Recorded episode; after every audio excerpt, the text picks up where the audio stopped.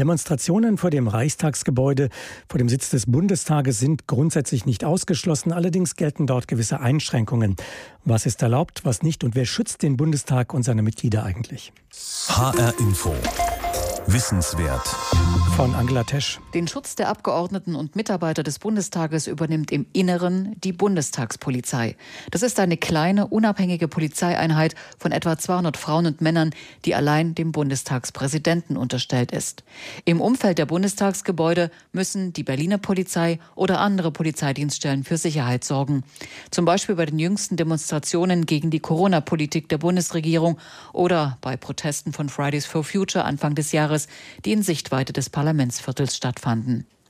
Eine Bannmeile, innerhalb der nicht demonstriert werden darf, gilt bislang nur in den sogenannten Bundestagswochen, also dann, wenn das Parlament in Berlin arbeitet.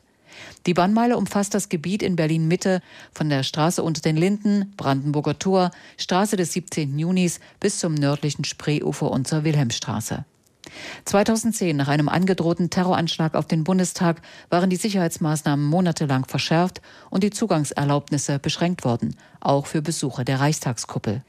Die Einrichtung einer permanenten Bannmeile rund um den Reichstag wird auch jetzt von verschiedenen Fraktionen gefordert. Der Ältestenrat des Bundestages ist einberufen worden, um über mögliche neue Sicherheitsmaßnahmen für den Bundestag zu diskutieren. Seit 1999, als der Bundestag von Bonn nach Berlin und in das rekonstruierte Reichstagsgebäude zog, soll es wieder offen sein und zugänglich für das Volk.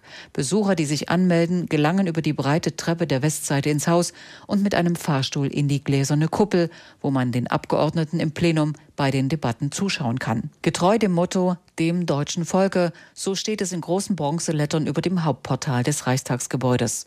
Der Schriftzug war Ende 1916 angebracht worden, damals vor allem aus psychologischen Gründen.